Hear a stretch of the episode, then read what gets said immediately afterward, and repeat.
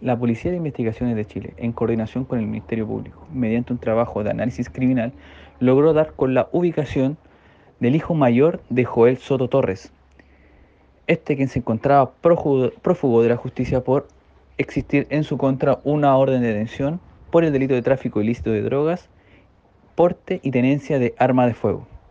El detenido fue ubicado y detenido en la ciudad de Limache, por la Brigada Antinarcóticos y contra el Crimen Organizado.